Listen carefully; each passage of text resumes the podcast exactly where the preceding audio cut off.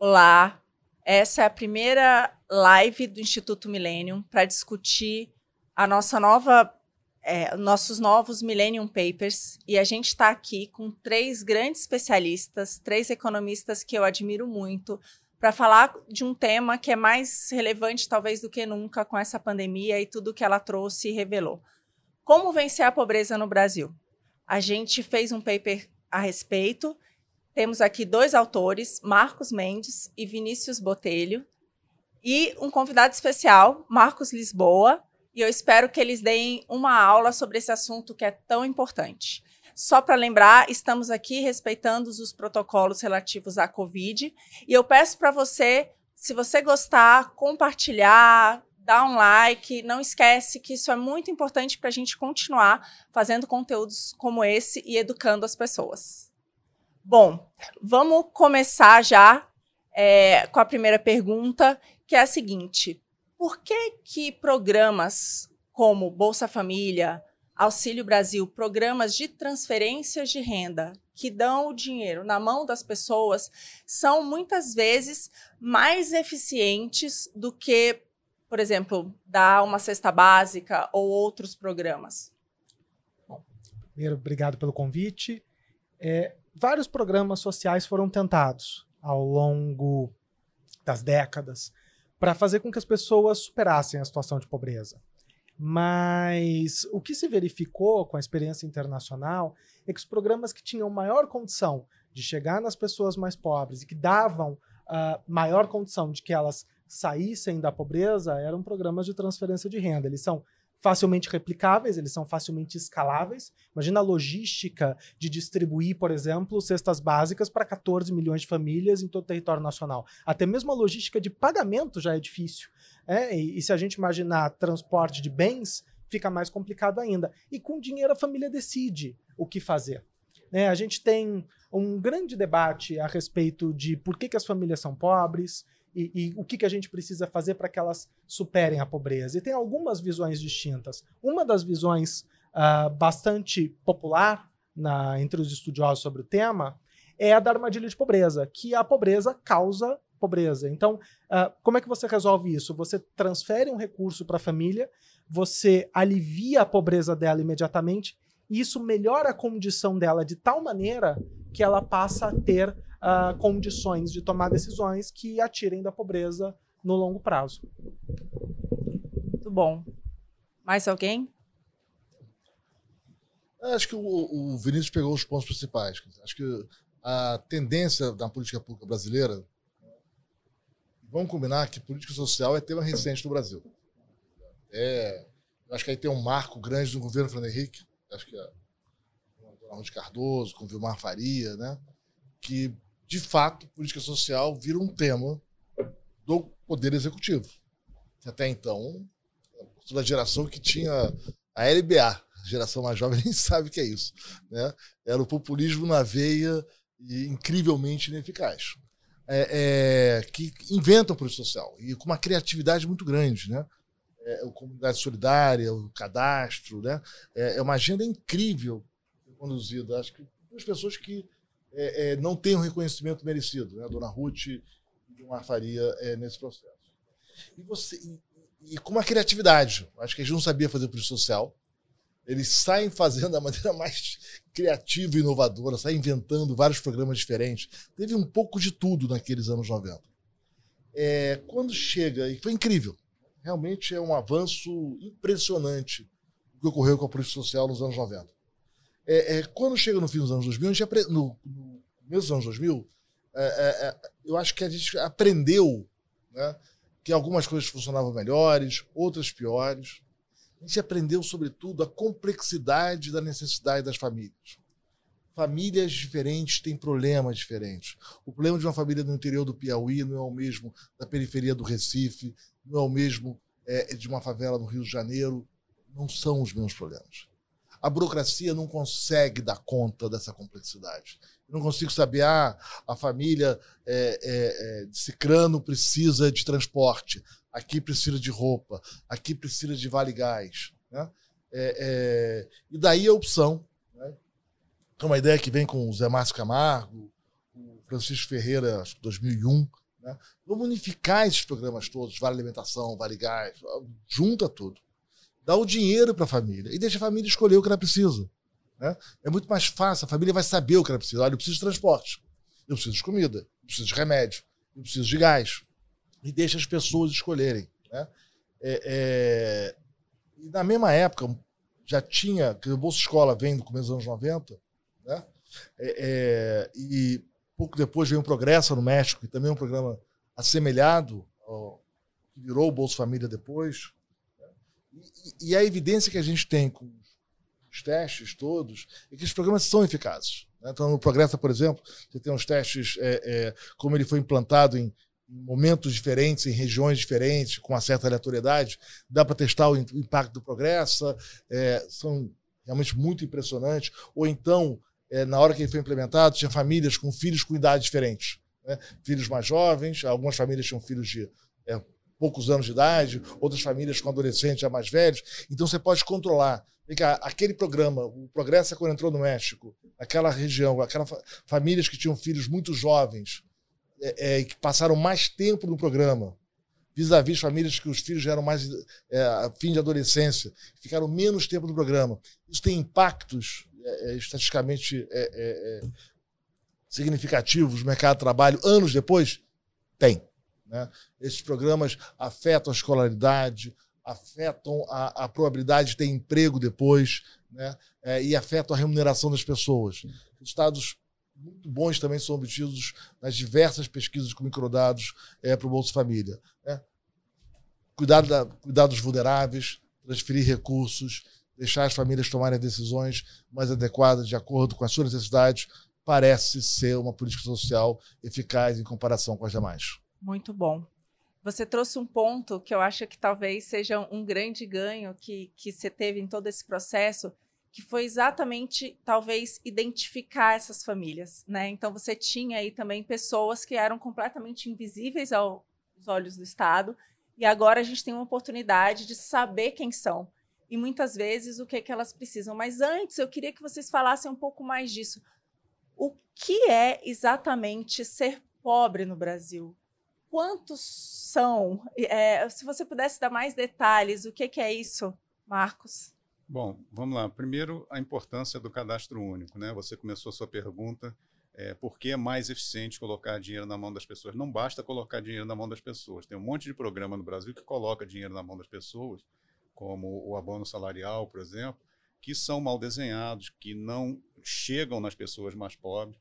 Então, você tem aí um papel essencial do chamado cadastro único, que foi construído nesse processo que o Marcos estava é, é, descrevendo de aprendizado, é, em que o setor público fez um esforço brutal para organizar uma base de dados e para conseguir identificar quem é e onde estão as pessoas, quem são e onde estão as pessoas mais pobres. Então, todo esse processo de aprendizado e formação é, desse programa de transferência de renda que veio a ser o Bolsa Família, é, ele foi se dando em paralelo a outros programas antigos que se mantêm é, e são muito menos eficazes. Então você acaba tendo uma sobreposição de programas que, no, na média, diminui muito a eficácia. Eu te dar um dado básico. se eu somar hoje Auxílio Brasil com benefício de prestação continuada, seguro defeso, qual é o quarto? Uh, e abono salarial, uh, eu tenho 190 bilhões por ano. Com 190 bilhões por ano, eu consigo colocar quase 500 reais na mão da metade por mês, na mão da metade das famílias mais pobres do Brasil. Então é muito dinheiro. A gente tem muito dinheiro e boa parte dele está sendo mal uh, uh, direcionado. Então, existe um espaço de potencialização da reforma social uh, muito grande eh, eh, no Brasil, e esse processo que o Marco descreveu está inacabado. E, no momento, que é o ponto que a gente discute no paper, está correndo risco de alguns retrocessos. Agora, com relação às estatísticas de pobreza e quem são os pobres, eu passo para o Vinícius, que ele que é o craque na história. Só complementando os pontos que o Márcio colocou. É, o, o, Brasil é um dos únicos países que tem uma estrutura de cadastramento social tão flexível. A gente tem um grande ativo para a execução da política social no Brasil, que é o cadastro único de programas sociais. Porque a gente pensa, bom, eu preciso transferir recurso para as famílias mais pobres, mas como é que eu faço isso? Eu preciso saber quem são, onde estão, CPF, preciso mandar o cartão, a família precisa pegar o cartão, precisa sacar o dinheiro. Eu preciso identificar essas famílias. E muitas delas, a gente está falando da parcela mais vulnerável do país. Muitas delas não constavam em nenhum registro administrativo do governo federal ou de governos locais antes do cadastro único. Como é que se faz política social em outros países? Muitas vezes você determina aquelas famílias que são mais pobres, uh, fazendo entrevistas, com um processo que é bastante burocratizado. No Brasil, uh, o sistema ele é autodeclaratório, com checagem de registros formais, mas basicamente as famílias que acreditam uh, que, que fazem, que são, que são uh, vulneráveis, que estão abaixo da linha de pobreza, elas podem ir a um posto de cadastramento, prover suas informações e aí o sistema cheque atribuir elegibilidade a quem tem que se atribuir. Isso é um sistema extremamente flexível, que depende da articulação federativa, então você tem os municípios que conhecem a região operando o cadastramento e o governo federal estabelecendo regras, procedimentos, unificando cadastro, trazendo base de dados. Isso é único aqui. E a gente tem uma riqueza de informações no cadastro referentes a condições de moradia, educação, condições de trabalho, tipo de trabalho, rendimento. E isso tudo alimentou um conjunto de vários programas sociais, não só de transferência de renda no Bolsa Família, a gente chegou, teve durante muito período, durante um longo período, mais ou menos 14 milhões de famílias beneficiárias. A gente está falando aí em 40 e poucos milhões de pessoas. A gente está falando em, em, famílias que estão no, no, quarto mais pobre da população, entre os 25% mais pobres Qual da população. população. Qual é a renda, mais ou menos, dessa família, para a gente ter uma ideia de grandeza? O que significa isso? Pois é. Em termos de benefício que essas famílias recebem, o benefício médio era, antes das reformas todas, em torno de 190 reais por mês por família. E a linha de pobreza que a gente considerava uh, é uma linha, na comparação internacional, de extrema pobreza de 1 dólar e 90 em paridade do poder de compra, que são 150 reais por mês, per capita. Então você está falando de 5 reais, por, reais dia, por dia per capita. É. Né? Então é, é, é, uma, é uma situação de vulnerabilidade realmente muito, muito, muito grande. E num país que tem um nível de desigualdade do Brasil, às vezes é muito difícil uh, ah, para uma parcela significativa da população entender isso. Então, a, a gente precisa é, manter essa estrutura e, de fato, como o Marcos colocou, fortalecer essa estrutura de transferência de renda e pensar nas políticas para essa parcela da população. Muito bom. É, bom, um dos objetivos desses programas é exatamente também dar instrumentos para que as pessoas consigam superar. Então, Lisboa falou aqui né, da questão de educação, outras fórmulas que podem fazer com que elas não dependam mais deles. Ele, eu acho que é isso. Primeiro é ter essa certeza de que essas pessoas estão numa situação muito, muito, muito, muito, muito complicada. Então você não pode permitir isso num país como o Brasil. Então você dá o primeiro passo, que são exatamente prover o mínimo. Mas dali você também pode dar os instrumentos para que isso seja superado. E a minha pergunta é essa: como que a gente está, depois de tantos anos já que a gente tem esse programa, que a gente veio Bolsa Família, é, qual é o sucesso de fato conseguir dar instrumentos para que essas pessoas saiam dessa situação? A gente está avançando nesse sentido ou tem muito por fazer? Olha, é, esse é inclusive um dos objetivos que está, tá, estava estabelecido na lei do Bolsa Família, superar a pobreza intergeracionalmente. E era o que se imaginava, né? Era um dos objetivos de todos os programas que foram desenhados né, é, nessa linha ao redor do mundo. Uh, os programas de transferência de renda tiveram uma série de impactos positivos em frequência das crianças na escola, redução de violência, etc. Mas, quando a gente vai para a superação definitiva da pobreza, os resultados são um pouco mais limitados. Né? E, e a gente não tem ainda uma fórmula completa de como que a gente faz para as famílias superarem a pobreza definitivamente porque, uh, como diz, uh, por exemplo, o professor Ricardo Paz de Barros, cada família é pobre por um motivo específico.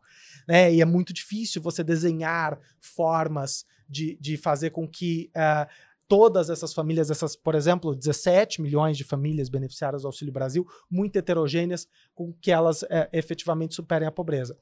Tem duas visões, né? A visão que eu mencionei de armadilha de pobreza, tem também é, investimentos em educação, desenvolvimento infantil é algo extremamente promissor. Tem alguns experimentos que foram realizados uh, nos Estados Unidos, em Cuba, em uma série de países uh, que tiveram um, um, resultado muito positivo no longo prazo. A gente está falando de programas de transferência de renda que foram desenhados na década de 90. Então, esses programas eles têm mais ou menos 30 anos de existência. Já começou a ter evidência de impacto de longo prazo, mas os estudos ainda estão uh, sendo realizados. Esse é um debate ainda uh, em andamento. Mas a gente tem basicamente essas duas visões. E claro, para a superação de pobreza, o país precisa crescer também. Então, existe aí uma parcela Uh, grande das pessoas que estão em situação de vulnerabilidade, que se a economia melhorar e se elas tiverem condição uh, de aproveitar essa melhora econômica, de melhorar sua condição de vida, porque às vezes melhora na média, mas para os mais pobres a situação fica mais complicada. Na recuperação que nós tivemos pós a crise de 2014, 2015, 2016, a, a situação dos mais pobres não recuperou como a dos demais. Então a gente tem essas diferenças e, e aí a gente fica com uma situação complicada. Se o país não crescer, uh, é complicado tirar todas as pessoas da pobreza. Eu, eu acho que esse ponto que você levantou é, é bem importante e eu vou pegar esse gancho e perguntar para vocês. Você tem um livro incrível sobre o assunto. Lisboa também fala bastante, que é exatamente isso. É, não há outra forma de gerar riqueza gerar riqueza de uma forma né, que não seja pelo crescimento. E a gente acabou de perder 40 anos nesse sentido. Por que, que deu tão errado? E se vocês puderem, acho que é um diagnóstico difícil, mas por que, que deu tão errado? Como é que a gente perdeu essa chance? O que, que a gente pode fazer para ser diferente? É, esse é um ponto importante. Nós estamos falando aqui em superar a pobreza, mas nós temos que pensar que nós não estamos num país rico que tem alguns pobres que a gente tem que tirar da pobreza.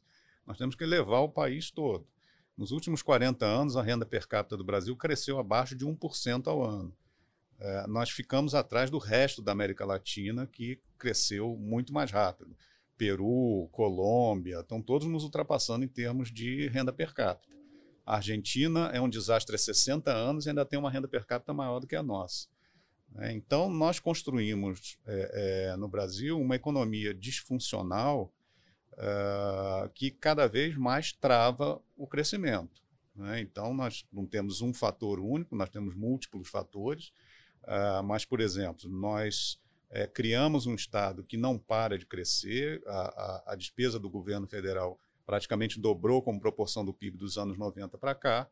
Para financiar isso, você teve que aumentar brutalmente a carga tributária, fez isso de uma forma disfuncional, com uma, uma carga tributária mal desenhada, que é, é, é, desestimula o investimento, desestimula o, o, crescimento da produtividade, e aí a economia vai, vai travando. Você tem vários fatores. Nós temos uma economia muito protegida, uh, uh, o protecionismo impede o crescimento da produtividade.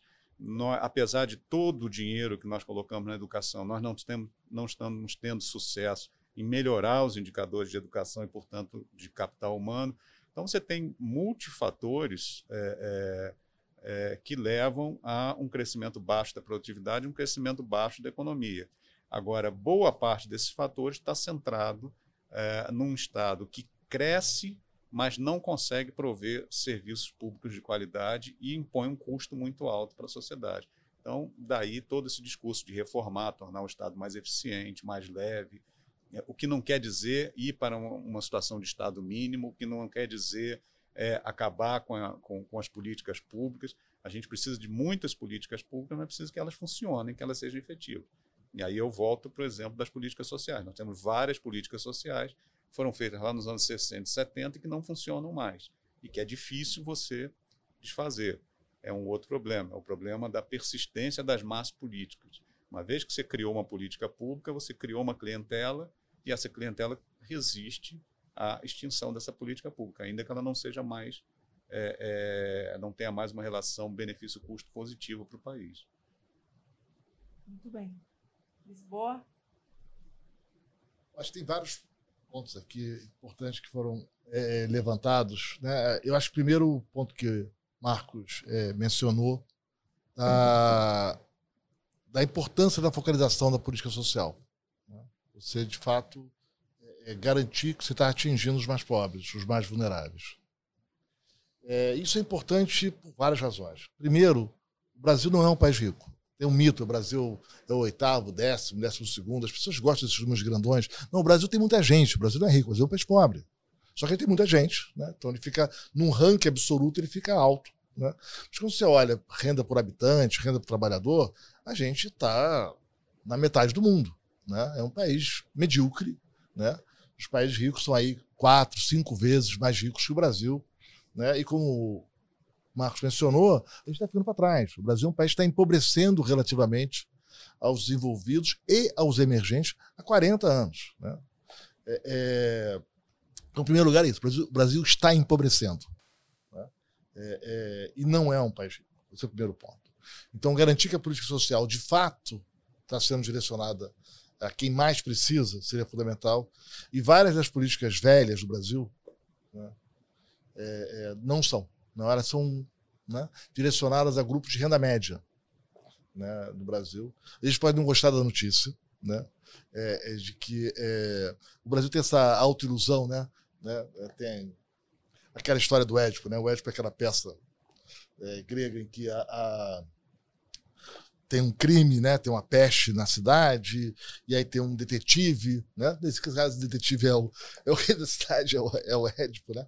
Casado com o Jocaste, ele vai investigar aquele crime e ele descobre que ele é o culpado. Ele que matou o rei Laios, né? Que acabou desencadeando a peste, ele não sabia, né?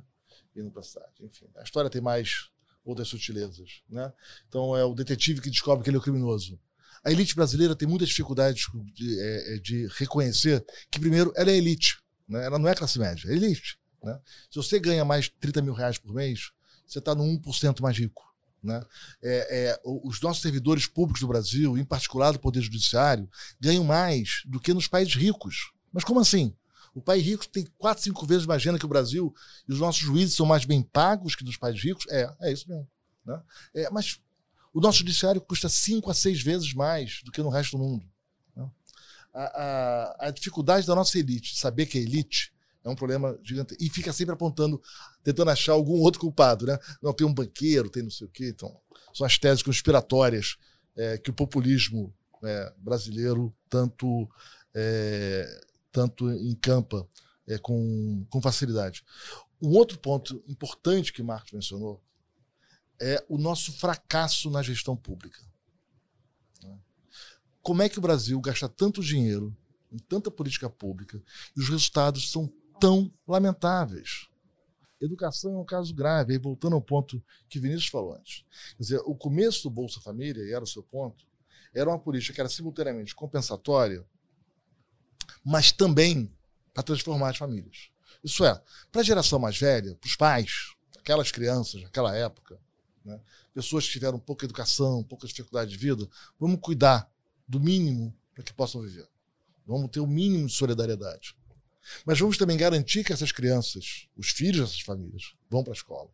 Porque na evidência nacional, se os filhos frequentam escolas e aprendem português, matemática, e tem uma evidência imensa da literatura sobre isso, eles vão, no futuro, ter mais emprego, melhores salários, vidas melhores. E não vão precisar provavelmente de um programa social, grande maioria. Né? Essa evidência, ela pega dados da Malásia, do Chile, de diversos países ao longo das últimas décadas. Né? Você tem um aumento da escolaridade e um aumento da produtividade, um aumento do salário, do salário do trabalhador. Olha, funciona. Funciona. Menos aqui. Só no Brasil não funciona. Só no Brasil. E o que é a, a, tragédia brasileira? Que aumentou a escolaridade. Aí você fala, aumentou a produtividade do trabalhador? É. O salário? Pois é. E o aprendizado? Também não. Também não. A gente fica no ranking, nas, nas poucas comparações internacionais que tem de aprendizado, a gente fica atrás. A gente foge do Brasil dos debates difíceis.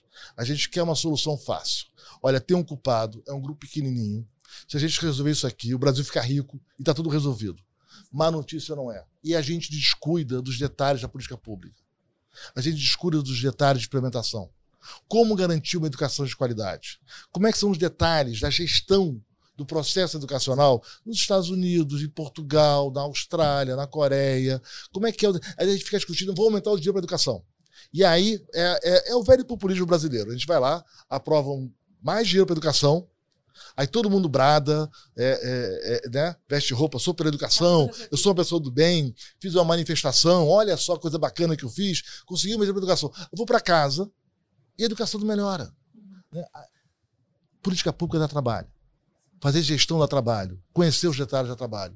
A gente descuida dos detalhes, a gente descuida é, da execução da política pública, a gente não, não acompanha como é que é a, a, execução em outros países e a gente aceita esse discurso estranho que domina a política brasileira, tá no mundo em geral, mas no Brasil é pior, né? de frases feitas com números tortos. Aí tem os né? aquelas pessoas peculiares, excêntricas que são contra a vacina, tudo bem, você não precisa se misturar com os outros, né? É, é, aí tem os outros que defendem teses mais estranhas ainda, que o problema do Brasil é fulano, cicrano, e tem uma tese simplista, e a gente não consegue enfrentar os problemas de verdade. E esse é o retrato de um país que está empobrecendo. É, eu, eu, eu até para ilustrar isso, é, há alguns anos já, estudando políticas públicas, o dado que mais me chocou na minha vida é saber que as nossas crianças terminam o ensino fundamental com 14 anos, estudaram até os 14 anos, elas foram para a escola até os 14 anos. E 7% delas entendem o que é 7%. Com 14 anos, você não sabe o que é 7 em 100. A gente não sabe. E, e, e, isso é tão desesperador porque a gente que estuda isso e a gente gosta de trabalhar com dados e a gente gosta de olhar os dados para saber se a política pública está funcionando ou não, você saber que uma estatística tão simples não é compreendida é muito triste.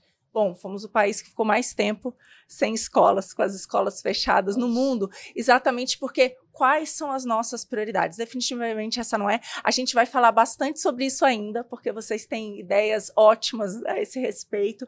Mas antes disso, só para é, trazer um outro ponto que eu acho que é importante aqui, a gente agora acabou de aprovar o Auxílio Brasil, né? Foi aprovado.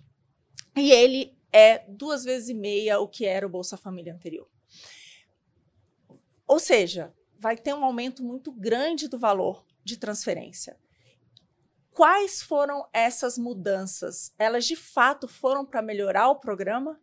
Ou simplesmente é mais uma medida do Brasil populista que alguém quer ser pai de, de um programa e que sabe que no final não vai, não vai resolver? Então eu queria que vocês falassem um pouco sobre isso a gente pode dividir a, a resposta em duas.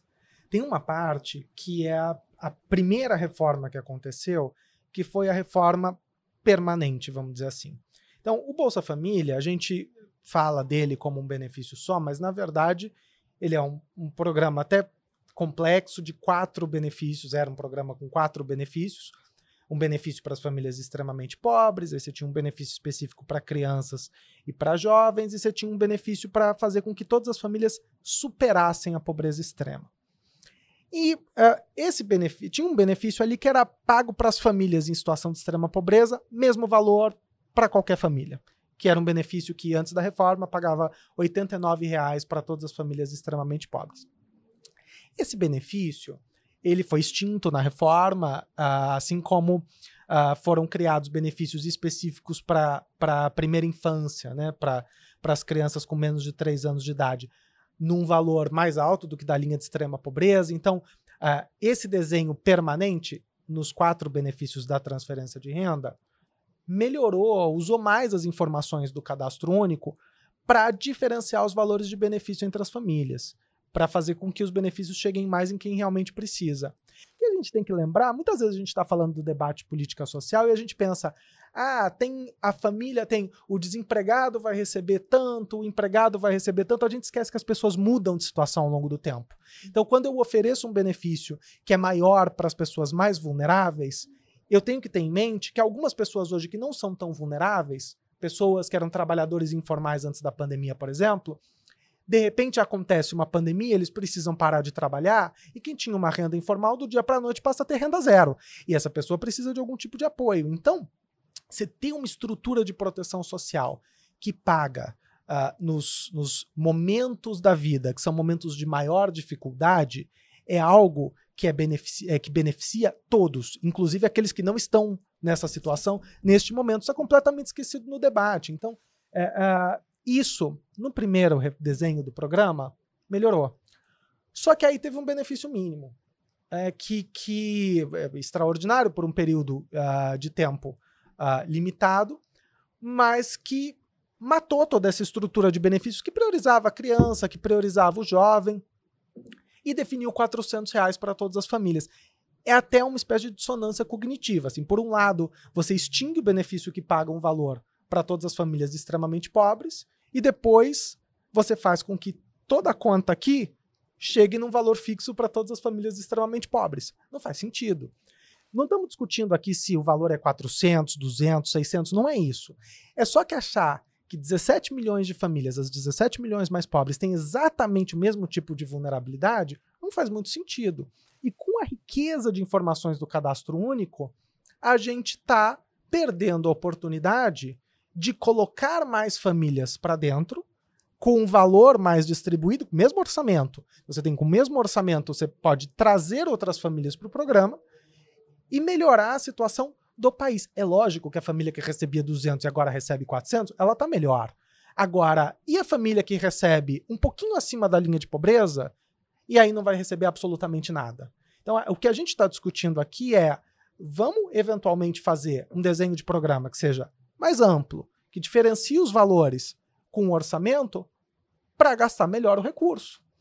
Esse benefício mínimo, ele parece um resquício de um auxílio emergencial, um benefício fixo para todo mundo, que fez sentido no momento de emergência extrema, no momento da pandemia, mas nós temos dados, nós temos um cadastro único, um, um, algo que é uh, uh, único na comparação internacional, e a gente coleta, tem uma caracterização socioeconômica, tem dados das famílias mais vulneráveis que permitem desenhar políticas mais adequadas a cada realidade, e a gente se distanciou disso.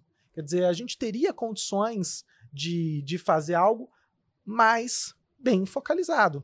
E aí, em particular, o desenho, a gente sabe que no Brasil a pobreza é mais focada em criança do que em adulto, mais em adulto do que em idosos, né, depois de todos os programas de transferência que já existem. O Auxílio Brasil tinha esse mecanismo super interessante de pagar um valor de 130 reais por criança na família, então um valor acima da linha de extrema pobreza. Então, mesmo é, é, com os outros benefícios, as famílias que tinham criança recebiam um pouco mais. Era um mecanismo extremamente interessante, mas o benefício mínimo, ele elimina isso, uh, ele elimina essa, essa heterogeneidade que permite atender um universo maior de famílias e permite expandir a proteção social. Né? Então, uh, a gente tem esses dois lados. E nos benefícios de superação da pobreza, houve um foco excessivo no mercado de trabalho formal. Uh, então, vários benefícios voltados para o trabalhador que já tem um emprego CLT, que já tem algum tipo de atividade formalizada, ou microempreendedor uh, que, seja, que seja formalizado como contribuinte individual, enfim. Esses trabalhadores já têm acesso a uma rede de proteção social, eles já têm acesso ao seguro social, eles já estão numa condição de menor vulnerabilidade do que aqueles que são informais, que não têm nenhum tipo de seguro, que podem eventualmente ficar doentes e não conseguir trabalhar. Então, oferecer apoio para esses trabalhadores, com algum mecanismo, por exemplo, de poupança, como nós propusemos, é, é, é algo que que moderniza a estrutura de proteção social geral, no sentido de que ela oferece também alguma proteção para os trabalhadores que têm condição de gerar rendimento, mas que estão sujeitos a, um, a uma eventualidade, a, a, a, um infortúnio na vida e não, não conseguem uh, rendimento num determinado mês ou por um período e precisam de apoio. Então, uh, esse foco excessivo em benefícios voltados para os trabalhadores formais, que foi algo que o Brasil fez na década de 60 e 70, porque não tinha forma de chegar na população de baixa renda. Por que, que a gente pagou? Por que, que o abono salarial, salário, salário família é pago pela empresa, no sistema de desconto do INSS? Por quê? Por causa daquilo que eu falei no início chegar na família de baixa renda é difícil. Você não conhecia a família. Você precisa saber quem é, você precisa mandar o cartão, você precisa do registro de endereço. Isso tudo envolve uma logística. Nós estamos falando em 17 milhões de famílias, 50 milhões de pessoas, é muita gente. Então, não existia essa capacidade. O máximo que o Estado conseguia chegar era trabalhador formal de baixo salário. Então, naquela época, isso fez sentido. Agora, o Brasil tem uma informalidade gigantesca. É, é preservar essa fórmula hoje é algo que não faz sentido, tendo cadastro único que as pessoas informam qual é a renda informal que elas têm. Muitas declaram esse rendimento, mesmo recebendo valores menores de benefício por conta disso, as pessoas colaboram com o sistema. E a gente está usando menos essa colaboração das pessoas, que poderia ajudar a construir uma proteção social melhor para todo mundo. Deixa eu dar uma complementada na resposta do início. Você perguntou, ah, o Auxílio Brasil melhora a atenção aos pobres? Bom, a gente quase triplicou o orçamento.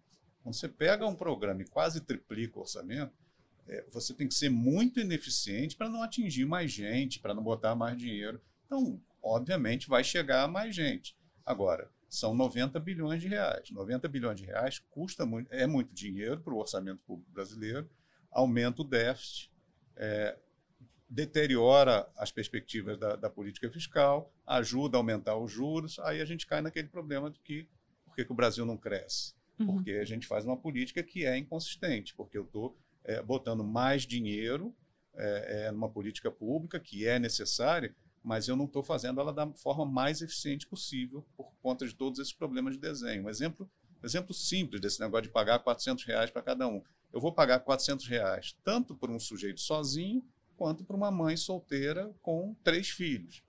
É, os dois vão receber 400 reais, porque se você soma os, os benefícios individuais desenhados lá no programa, dão abaixo de 400. Então, tanto o indivíduo sozinho quanto a mãe com três crianças vão receber 400 reais.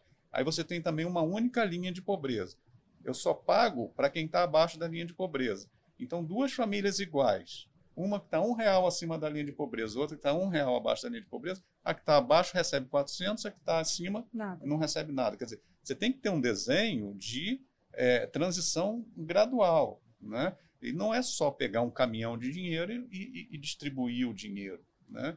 É, então. É injusto, né? Tem coisas nesse desenho que você, você acaba é perpetuando a injustiça. Claramente injusto. Né? Muito bom. Olha, vocês, vocês trouxeram agora vários assuntos que, no fundo, são exatamente por onde a gente deveria caminhar. E é muito importante falar de para onde a gente deveria caminhar, porque a gente acabou de talvez perder uma oportunidade, mas espero que outras não sejam perdidas. E aí eu queria separar em três blocos, a gente pode falar de cada um deles. O primeiro que você falou é a questão das crianças. Então, eu queria que você falasse um pouco desse foco é, que vocês têm da questão do criança feliz, que é o que, que você pode dar de incentivo, dado que hoje em dia o problema da desigualdade ele é tão mais perverso exatamente para as crianças, a gente gasta né, menos com elas do que com os adultos, do que com os, com, com os idosos. É, quais são esses incentivos que podem fazer com que elas superem isso, não continue por gerações, que a gente rompa isso? É, o, o, primeiro ponto, assim, é manutenção de condições uh, mínimas de vida, né? Então a transferência de renda ela cumpre um papel super importante porque a, a, a pobreza ela é, implica em estresse cognitivo, ela implica em uma série de coisas que comprometem o desenvolvimento da, da, da criança. A gente tem uma existe uma janela uh, durante os primeiros mil dias de vida da criança. Essa janela ela começa mesmo mesmo antes do parto em que a criança está se desenvolvendo. Existe uma fase de desenvolvimento cerebral uh, que é extremamente importante, na qual ah, pode-se ter políticas públicas que estimulem práticas de parentalidade, que falem para os pais interagir com as crianças, que estimulem os pais a conversar com as crianças. Isso ajuda no vocabulário. Isso ajuda a desenvolver habilidades mentais de linguagem.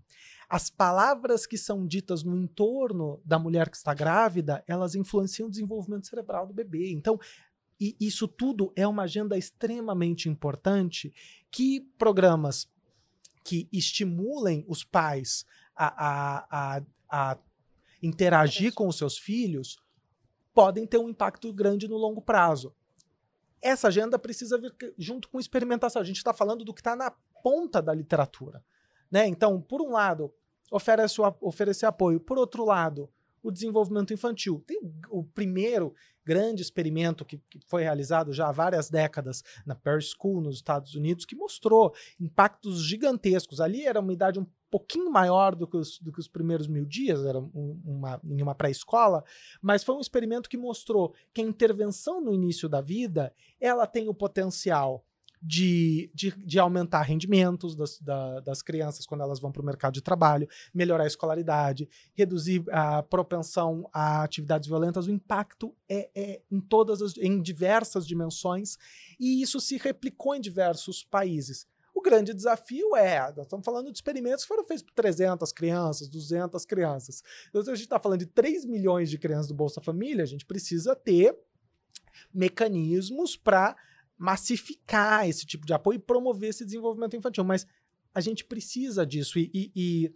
uma parcela disso, evidentemente, é a transferência de renda, porque se você não tiver condições mínimas de subsistência, uh, todo o resto fica comprometido. Então, o estresse de não ter o que comer, o estresse de não ter como fazer, né? É um estresse de não conseguir ter uma condução para chegar. Assim, é o nível de estresse que muitas vezes é isso. os pais nem não conseguem. Então, é, é, uma, uma questão de como é que você tem essa interação em, com Sim. tantos limites, né? Exato. Muito Exato. legal. Mais algum? É, assim, levando um pouco para o que a gente desenhou, né? É, na, na, proposta de política social que eu, Vinícius e o Fernando Veloso fizemos, é, em paralelo à, à, questão da transferência de renda, é, a gente propunha exatamente o fortalecimento de um programa que já existe, que é o Criança Feliz, que tenta fazer essa atenção individualizada às crianças é, é, de 0 a 3 anos, uh, e, ao mesmo tempo, é, um ponto que o Vinícius gosta muito de falar é que mesmo dentro da dificuldade muito grande de uma família que recebe Bolsa Família, você tem uma quantidade grande é, de alunos que são destaque em educação, é, que ganham prêmios em Olimpíadas de Matemática. Então, puxar essas crianças, dar uma estrutura para elas de tutoria, de bolsa, é, para que elas desenvolvam o seu potencial. E um outro ponto que a gente trata também, também já tratado na literatura, não foi inventado, a gente foi buscar da literatura, é a questão do abandono do ensino médio. Você tem um, um momento da, no processo de educação do jovem em que ele é, é tem uma atração forte para ir buscar renda, para ajudar a família e, e desistir do ensino médio. É, todas as estatísticas mostram alta taxa de desistência no ensino médio, até por conta de de mau desenho do processo educacional do ensino médio. Então, a gente propôs lá uma poupança educação que viria se acumulando desde os primeiros anos de educação e que poderia ser sacado quando o aluno concluísse o ensino médio. Então, quando ele estivesse lá naquela, naquela, naquele momento de escolher entre abandonar o ensino médio, essa poupança já estaria bastante acumulada e seria um incentivo para ele é, é, terminar o ensino. Mas veja que são coisas em paralelo que correm é, é, em paralelo ao programa de transferência de renda. E o que a gente está vendo é, é, no, é, na tendência atual, por um lado, é um leilão de quem dá mais transferência de renda sem critérios muito claros, e uma volta para aquela velha política do populismo de dar o gás, dar isso, dar aquilo, que o Marco falou da Legião Brasileira de Assistência, da, da LBA, então, nós estamos voltando aí para um discurso de subsidiar combustível, distribuir gás, etc. e tal, que além de ter uma péssima focalização, tem um custo altíssimo. Uh, uh, e vira inflação. Vira inflação e, e, não chega lá no mais pobre. Muito bom. Bom, é, agora que a gente já falou, acho que exatamente das futuras gerações, que talvez de tudo isso seja a coisa que mais deveria nos dar esperança, né? Então, quem dera que de fato todos esses recursos pudessem ser investidos nesse tipo de incentivo, né, que daria aí uma luz para a gente no fim do túnel. Mas fora isso, acho que tem um outro ponto que vocês trouxeram que é importante, que alguns é, argumentam, vai, que esse tipo de programa pode desestimular o que a gente sabe que pelos valores não, não, parece fazer sentido, mas talvez desestimular a busca por outras fontes de renda, por trabalho e por outras fontes, né? É, isso é verdade? E, e, eu, eu, queria que vocês juntassem um pouco disso. Como que você consegue desenhar o programa também para evitar essa coisa de que a, a pessoa que recebe um real a menos tem direito e o que recebe um real a mais não. Então, como é que a gente resolve isso? É, evidência a, a respeito de, de, da disposição das famílias de trabalhar e do Bolsa Família mostra que não existe esse, esse popular efeito preguiça. Né? Uh, se a gente imaginar, uh, imaginar que uma família recusa um emprego formal, ainda que seja de um salário mínimo, com todas as garantias que o emprego formal traz, por um benefício, na época era 190, que seja 200 reais, não faz muito sentido. O salário é cinco vezes maior. Então, uh, e a literatura mostrou que, de fato, vários estudos que foram realizados, uh, não só no Brasil, também fora, uh, mostram que pra, os valores são muito baixos da transferência de renda para gerar efeito sobre a oferta de trabalho dessa, dessa magnitude.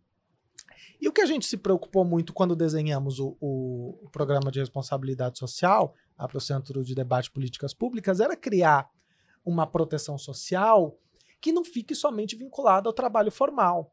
Porque o trabalho está mudando no mundo inteiro. Então, pega, por exemplo, o tema da conferência da OCDE 2018, só estou falando de país desenvolvido, já era o futuro do trabalho e já era a preocupação de nós temos muitas atividades econômicas hoje que são cada vez menos formais. Uberização, aplicativos, isso não está acontecendo só no Brasil. Então a gente precisa de, de programas de uma proteção social que pegue todos os trabalhadores. A gente tem hoje uma estrutura de benefícios sociais aqui, que pega a população mais, mais vulnerável. A gente tem estrutura de proteção do mercado de trabalho formal e nada no meio. Gente que tem rendimento, tem condição, não está em situação de pobreza, tem rendimentos informais, mas não tem a proteção do mercado de trabalho formal, mas também não, não tem renda para programa de transferência de renda. Esse público precisa, de alguma forma, ser atendido.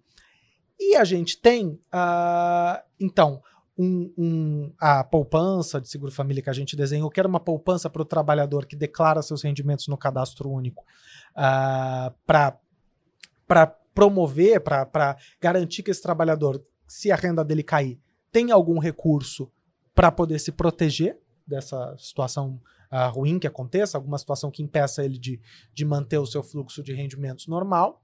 Uh, e a gente também redesenhou os, os benefícios, como eu mencionei, na época o Bolsa Família eram quatro benefícios. Um deles, cada real a mais de renda que a família declara, reduz em um real o valor do benefício.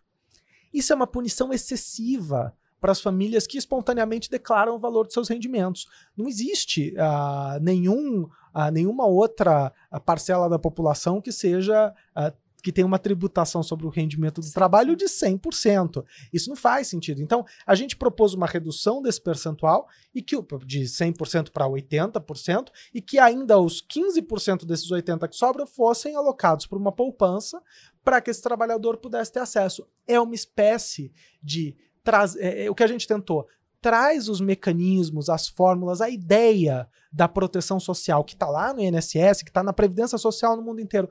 E vamos replicar essas fórmulas, vamos trazer esse modelo para a proteção da baixa renda, para os trabalhadores formais e informais, porque o informal declara seu rendimento no cadastro único. Então, é, é, é esse instrumento que, é, é além de ser uma, uma, uma punição menor para as famílias que declaram rendimento espontaneamente no cadastro único, rendimento informal que não estaria em nenhum outro registro administrativo, isso também funciona como instrumento de cidadania. Essas famílias elas estão contribuindo com o sistema, elas estão provendo uma informação ao governo que reduz o valor do benefício delas, então isso é uma forma de contribuição, e elas precisam ter, poderiam ter alguma contrapartida nisso. Então, esse era o desenho. Ah, hoje, um real a mais no benefício de superação da extrema pobreza implica um real a menos de benefício. No benefício mínimo, todo mundo recebe 400 reais independentemente de qualquer coisa. Mas no desenho permanente, um real a mais de renda do trabalho significa um real a menos de benefício. Uh, não faz. A gente não, não, não, entendeu a época que fazia sentido manter uma regra tão draconiana né, no, na fórmula de cálculo do benefício.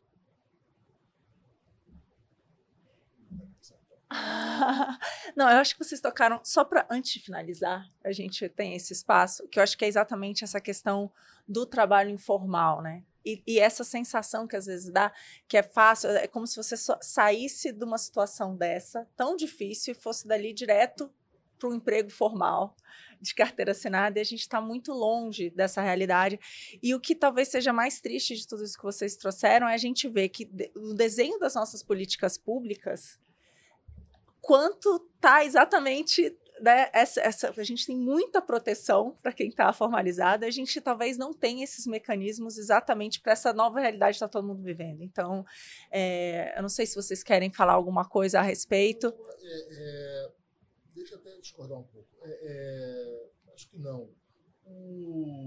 Dá um passo atrás. Quer dizer, quem sabe, talvez, nessa tragédia dessa pandemia, faça o debate público brasileiro dar um pouco mais de atenção à ciência, às evidências.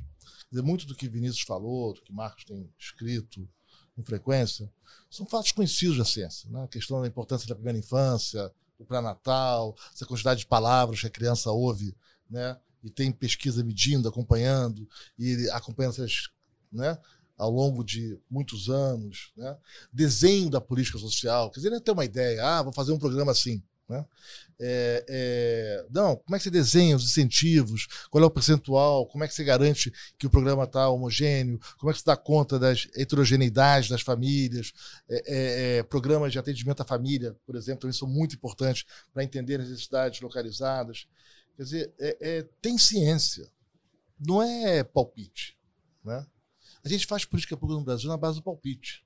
As pessoas têm ideias né, e fazem ah, não, o preço do combustível está caro. Vai, eu sou, acho que não pode. Tem que pagar. Ah, eu tive uma ideia, né? Vamos pegar o dividendo da Petrobras e pagar. E, e... A gente não é pobre à toa. Uhum. O Brasil faz um esforço imenso para ser pobre. E, em particular, por essa falta mínima de trabalho, de entender os mecanismos, né? É, entender a pesquisa científica que tem lá fora, como é que a, as regras da boa gestão de educação funcionam, né? o que, que dá mais certo, menos certo, como é que eu garanto que eu estou atendendo as famílias certas. Essa é parte 1. Um. A parte 2, eu volto a outra resposta, é essa imensa dificuldade da gente saber quem a gente é. Né? E que bloqueia. Né? Eu mencionei o caso é, de juízes e, e, da, é, e da inacreditável ineficiência do sistema público de educação no Brasil. Uhum. Né? Então, né? É um fracasso imenso que a gente tem em garantir que as crianças aprendam português e matemática é, adequadamente. Mas olha o nosso setor privado também. Né? É, é, e, e, é curioso, porque é, tem um auto-engano tão grande, quer dizer, pessoas que se dizem de esquerda, eu sou contra. Todo mundo gosta de falar de desigualdade, eu sou contra a desigualdade, não sei o quê, blá, blá. Aí você fala assim, mas vem cá, você está no 0,1% mais rico, você tem uma renda do lucro presumido e você paga menos imposto que o trabalhador formal. Eu não entendi nada. E você é contra mexer no lucro presumido? Né? É, é, inacreditável como a elite brasileira, ela se acredita classe média, ela acha que está a favor, com frequência, de bandeiras do bem, que são do bem, mas na hora que entende que ela é beneficiária dos favores do Estado, ela, ela se revolta contra a mudança. Né? A gente vê isso o tempo todo. Né? É, é, é, o setor de livros que não quer pagar imposto, é o agricultor que não quer pagar previdência e que, que e quer pagar menos imposto que os demais, é profissionais liberais, como economistas, advogados, né? É, é, que, não, que querem estar no lucro presumido e pagar menos imposto, é o empresário que fatura, ganha aí 2, 3 milhões por ano né? e fala: não, não, veja bem, eu não quero pagar imposto como o resto da sociedade, eu quero ficar no simples. Né? Uhum. É, são setor privado, entidades do setor privado, como o Sistema S, que, tão, que vivem de tributos pagos pelos trabalhadores sobre a folha salarial. Mas como assim? É um setor privado que se beneficia de tributos sobre trabalho. É, é, é, é assim. O Brasil é um país que tem tributo que não vai para o governo. Ele vai para entidades do setor privado. Vai estar Fiesp, CNI, né? essas confederações todas que vivem né? É, com mesada em cima dos trabalhadores. Né? Quer dizer, é, mas o que é surpreendente no Brasil é como essa estrutura está disseminada. É um Estado capturado por pequenos interesses. Totalmente. E que, na hora de fazer política social, faz dessa maneira né, descuidada, no achismo. no achismo. sem atenção aos detalhes. É, a gente não consegue. A gente faz o novo Fundeb. A gente sabia que ia dar aumento salarial. Por todas as regras que tem, não sei, lê o detalhe das leis, o novo Fundeb ia virar um gigantesco aumento salarial, não só esse ano, como nos próximos. Então, um susto agora. Bom, se você defendeu uma lei que você não leu, sinto muito. Né? Depois de dar errado, não, não estranha. Né? É, vai virar melhor a educação? Eu quero ver. Né? Tô achando que não. Da uhum. maneira como a lei foi feita, foi escrita, acho que não. Né? É, é, mas se você quer fazer o detalhe do detalhe da implementação, ah, você é contra a educação? Não, eu sou a favor da educação. Exatamente discutir. porque eu sou a favor da educação, vamos discutir a lei no detalhe, vamos entender as especificações, vamos entender qual é a evidência no resto do mundo, vamos fazer um debate sereno sobre o que a evidência no mundo tem a dizer sobre isso. Não é esse o caminho. Né? E o que eu vejo é uma sociedade que não quer enfrentar esses dilemas. A gente quer, com frequência, a saída fácil. A saída fácil, a gente sabe onde está dando. Muito bom. Bom, depois dessa, dessa aula, eu vou querer que vocês é, deem uma mensagem final. Queria só aproveitar aqui, já deixar a minha aqui com o gancho do que o, o Marcos trouxe, que o nosso propósito aqui com a ideia exatamente de fazer artigos de políticas públicas é ter oportunidade de trazer gente boa que entende do assunto para falar sobre isso.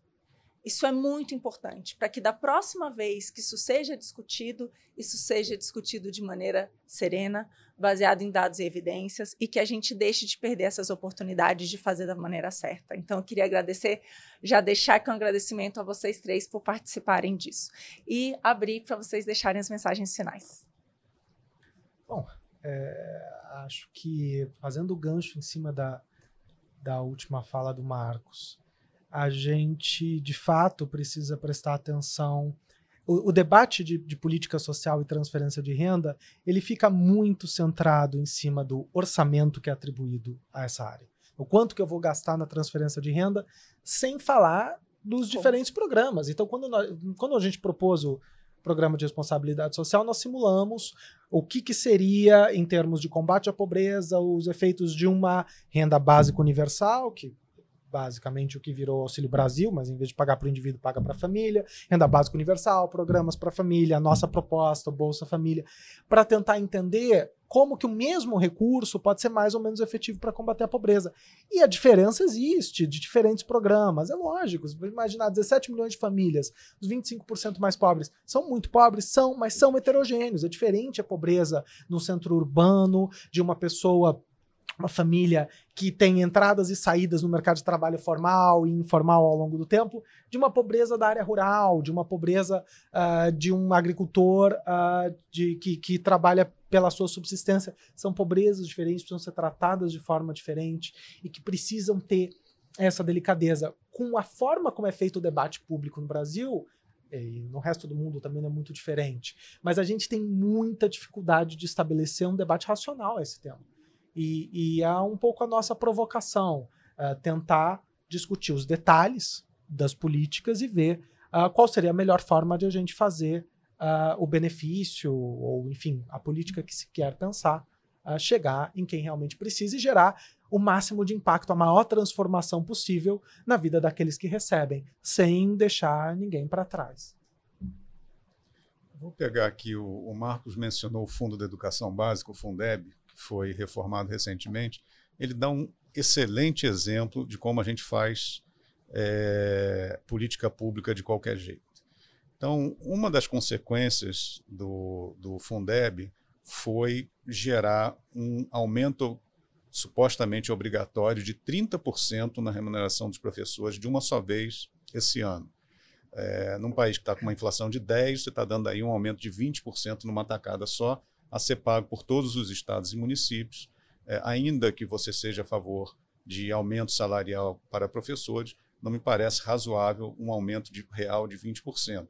Você pode fazer uma escala de aumento real de 2% ao ano, ao longo do tempo, alguma coisa planejada.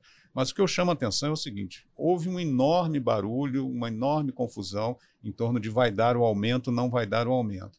E tem um outro aspecto do Fundeb, esse bastante positivo, que ele determinou que os estados distribuam o ICMS para os municípios de acordo com o resultado da educação dos municípios.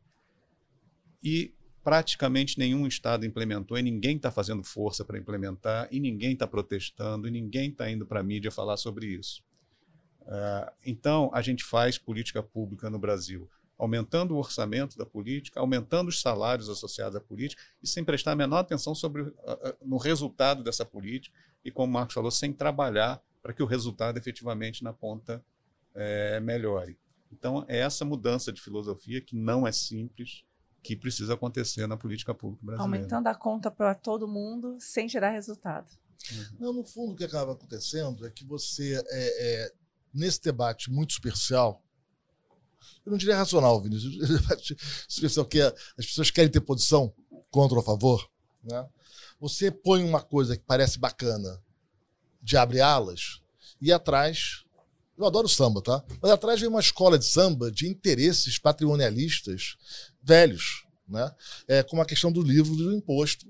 Enfim, criaram uma falsa polêmica, vai aumentar, não sei o quê, vai acabar.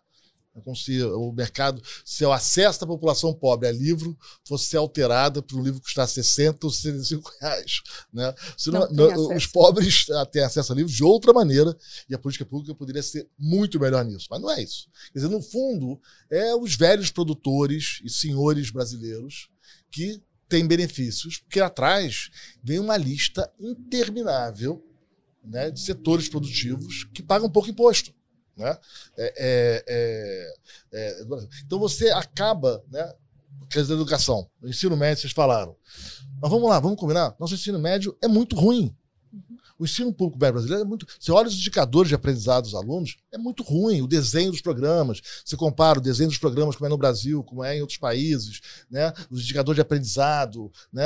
É, é, é, o currículo, né? os programas que são oferecidos. É muito. A gestão da educação. Agora, todos esses pontos que são fundamentais para garantir uma educação de qualidade, para garantir igualdade de oportunidades, né? para tirar o país de onde está, a gente deixa é, de escanteio. O que mais me preocupa não é só tem um Estado capturado por essa proliferação, que é preocupante. Né? Enfim, é, a estrutura tributária brasileira, você compara o desenho da estrutura tributária brasileira como a gente tributa o consumo, não estou discutindo tributar mais renda do consumo, de novo, é o velho discurso superficial que foge dos detalhes. Uhum. Mas a maneira como a gente tributa o consumo, eu não conheço outro lugar do mundo. Não conheço. Você tributa por produto, é crédito é, produtivo, né, crédito financeiro, tem. E olha, é um caos. É um caos. É um sistema fadado a, a gerar má alocação de recursos e gerar baixo crescimento. Né? Ou é, esse controle do comércio exterior por velhos empresas que é, é improdutivas, setores ineficientes, é, que impedem que novas tecnologias cheguem no Brasil. Como é que a gente não consegue abrir o setor de bens de capital de informática no Brasil? Né? Ter acesso à tecnologia. Se a gente quer crescer, tem que ter acesso à tecnologia. Né? A gente não tem escala, não tem escopo. Fazer uma produção eficiente não é só montar uma fábrica, não é um problema de engenharia. É, é, impressionante como no Brasil tem que, ainda tem que entrar no debate. Olha, desenvolvimento é aumento de produtividade, tem que ter aumento de produtividade. Aumento de produtividade é uma mudança contínua. É melhora contínua. Não é um câmbio que vai resolver o problema. Você põe o um câmbio, se a produtividade continua crescendo um pouco, vai. E não é só investir que você aumenta a produtividade. Caramba, tem muita evidência é, empírica sobre isso. Mas não é só isso que me preocupa. A preocupação que eu tenho hoje maior, se é possível ter uma preocupação maior do que essa, é porque com os últimos presidentes muito fracos que o Brasil teve, né, na última década e pouco, o que você teve foi uma captura ainda do orçamento do Estado que restava por parte do Legislativo. Né? As emendas individuais, impositivas, as emendas de bancada, a emenda de relator. E essencialmente hoje, além do fundo eleitoral. Então, essencialmente hoje, você tem um orçamento, a parte livre do orçamento público, a parte relevante. Os, os parlamentares, cada um tem a sua cota, e eventualmente, se você for aliado do do relator, liderança é, é, do Congresso, você tem uma parte maior. Eles mesmos gasta, decidem a alocação. Como vai gastar? Não tem que negociar com o legislativo. Não tem mais discussão programática. E, pelo contrário, a discussão programática que a gente viu hoje no Congresso, ela, como na história do, do trem, que põe uma coisa bacaninha aparente e atrás, é? É, é, é? é, ela, na verdade, por trás, vem uma série de interesses paroquiais, vai, é, é, é, no mínimo questionáveis. Foi assim na Eletrobras, por exemplo, a discussão do combustíveis. Olha, é um retrocesso Brasil. Então, não é que a gente está vendo um Brasil que não avança. Eu acho que, infelizmente, a gente está vendo um Brasil que retrocede e eu não sei qual vai ser o resultado desse processo é, agora que o, é, é, se criou essa disfuncionalidade é, no parlamento barra orçamento do governo federal. Então, o governo fraco cria estrago a longo prazo e esse governo, particularmente, está deixando um legado, é, vai, é, é, comparável a poucos do passado. É, só para complementar isso que você falou, acho que tem um ponto importante aí. O Brasil ele aumenta seus gastos e ele tinha esse espaço. Então, essa relação com o Congresso também passou por aumentar bastante a carga tributária, aumentar o endividamento, só que não tem mais. Então, eu acho que isso que a gente está vendo hoje era isso. Antes você tinha qualquer demanda por esse aumento e ela era dava-se um jeito. Só que hoje que a gente já está nesse absurdo e que chegou a hora da gente alocar melhor, discutir o que a gente já tem, o que realmente é eficiente ou não, você vê essa, essa, essa briga por esses recursos e que acaba, às vezes, perpetuando todas essas políticas erradas. Então. Pra terminar, fica tranquila que a inflação vem aí e vai financiar. É, esse é o pior né? dos males. E as pessoas falam, o número fiscal não foi tão ruim.